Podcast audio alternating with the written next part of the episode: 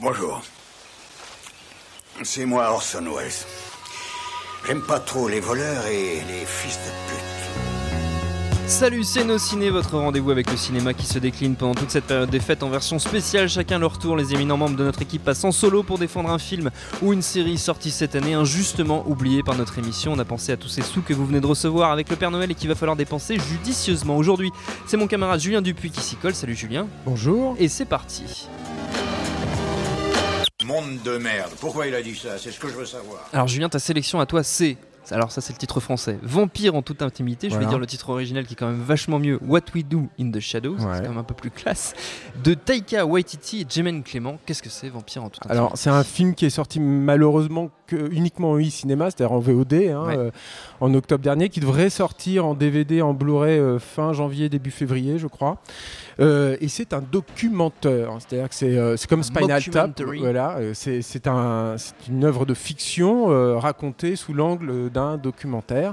Et là, en l'occurrence, bah, il s'agit de suivre le, le- le quotidien d'un quatuor de, de vampires qui cohabitent dans un petit appartement un peu miteux, une maison euh, un peu miteuse euh, euh, autour de Wellington, donc en Nouvelle-Zélande, qui sont retrouvés un peu là, perdus au bout du monde, et, avec tout leur passif et les siècles et siècles de vie qu'ils ont, qu'ils ont vécu derrière eux. Alors dit comme ça, ça a l'air assez sérieux, assez grave, etc. Mais c'est une comédie, c'est extrêmement drôle. Et ce qui m'a plu énormément personnellement, c'est que euh, c'est le top de la comédie. C'est-à-dire que, euh, je veux dire par là qu'il y, y, a un cadre qui est extrêmement travaillé, il y a des vrais personnages. C'est un film qui a été très très écrit euh, en amont. c'est aussi un film qui a été travaillé visuellement, c'est-à-dire que la lumière est plutôt belle, tout, tous les plateaux ont été prééclairés. Mais par contre, une fois que tout ce cadre de jeu a été établi de façon très solide, ben, on a lâché les comédiens dans la nature. En gros, ils n'avaient même pas le droit de lire le scénario en fait. C'est vrai? Non, ils ont improvisé, je crois qu'il y a 120 heures de, de, rush en fait qui ont été qui ont été filmées et ils ont improvisé sur ce cadre très précis pour euh, pour donner ces scènes. Alors on imagine que derrière il y a eu aussi un travail de montage qui a été qui doit parce que le film dure 1h20 euh, quelque chose comme ça et ça fonctionne extrêmement bien. Alors du coup aussi il y a des personnages alors déjà l'univers fonctionne super bien, ça fonctionne mieux que Underworld par exemple. Pour un, un, exemple bien connu. Oui, et puis plus sérieux parce que là aussi il y a des vampires et il y a des loups-garous et puis ils s'entendent pas très bien, etc. Moi, je vais pas trop vous spoiler le, le truc. Puis tous les poncifs du film de vampire et du mythe vampirique sont aussi euh, réutilisés. Par exemple, il y a euh, ces, euh, ces mortels qui aspirent à une vie d'immortels et qui donc se, deviennent les serviteurs des, vampires. Donc je, vous laisse la surprise, il y a énormément de gags là-dessus qui fonctionnent très très bien et des personnages comiques qui fonctionnent très bien. Et les quatre personnages principaux, les quatre vampires, sont également des personnages extrêmement attachants, presque émouvants parfois, qui, comme tous les grands monstres en fait du cinéma, euh, trimballent en eux une espèce de tragédie qu'on qu'on imaginerait presque être euh, pouvoir euh, tenir la route sur un film beaucoup plus sérieux, premier degré. hein, euh, et, ça, disons que l'humour fonctionne encore mieux parce que justement ces personnages fonctionnent, euh, fonctionnent extrêmement bien. Euh, juste pour présenter un petit peu le concept Ouais. peut-être et autour, euh, Jemaine Clements et Pete Taika Waititi, nous on les connaît pas trop bien en France. Jemaine Clement peut-être c'est celui Un qu'on petit peu connaît plus, mieux, ouais. parce qu'il avait tourné dans Men in Black 3, c'est lui qui faisait le méchant, mais bon il était sous un maquillage assez, euh, assez conséquent. ouais, c'est le mot qui, c'est le mot qui va. Voilà, et, et, euh, et on connaît peut-être un, un petit peu mieux Flight of the Concords, qui est une Ouais. série qui- qui- qu'ils ont faite.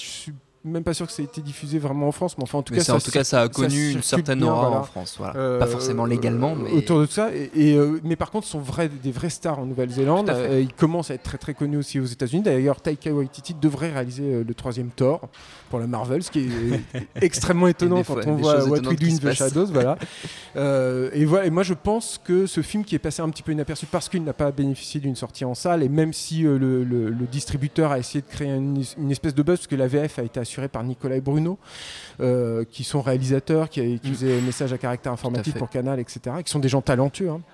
Donc même s'ils ont fait cet effort-là, c'est passé un peu à la trappe. Il faut dire que cette histoire de, de VF est un peu un contresens parce que ce qui fonctionne notamment dans What We Do- in the Shadows, c'est le choc entre cet univers qui est complètement euh, fantasmé, fantastique et sur, surnaturel, et puis le, le- le- le naturel justement de la présentation, de, de- de l'exploitation de ces personnages, de la façon dont ils cohabitent, dont ils, dont ils interagissent à l'écran, et rajouter une distance supplémentaire avec une VF qui est décalée au-dessus de tout ça, ben, moi je trouve que ça annule un peu, un peu tout ça, donc c'était un peu peu illogique en fait là-dedans. Et c'est un film du coup qui a été un petit peu sacrifié, mais je Et pense. se priver de la langue en plus néo-zélandaise, Voilà, et et puis avec euh, l'accent, complètement voilà, incroyables, exactement. qui Puis- déjà mis en valeur vachement dans Fight of the Conchords. Et- ce- et- ce- ce- Exactement. ce- Puis en plus, d'autant plus que euh, chaque personnage représente un, un âge particulier de l'histoire du vampire. Donc c'est-à-dire qu'il y a le vampire un peu originel à Nosferatu de Murnau, mais il y a un vampire qui fait plus penser à, à- à Vlad Dracula, quoi, à Vlad Tepes.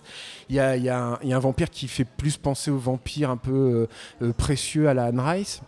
Donc elle a un entretien avec un vampire, Ouais. etc. Donc, euh, euh, et à chaque fois, il y a un jeu également euh, sur les accents, sur le- le- le- la provenance des personnages, etc. Donc c'est vrai que c'est très dommage de, de se priver de ça. Mais je pense que moi, Vampire en toute intimité, qui est donc un film qui est sorti un peu, euh, sous, qui est passé sous les radars, euh, est amené à devenir culte. Je pense que c'est un film qui va revenir. Il a tout en fait, il a tous les Ouais. ingrédients. C'est un film qui fonctionne très bien, qui est extrêmement drôle.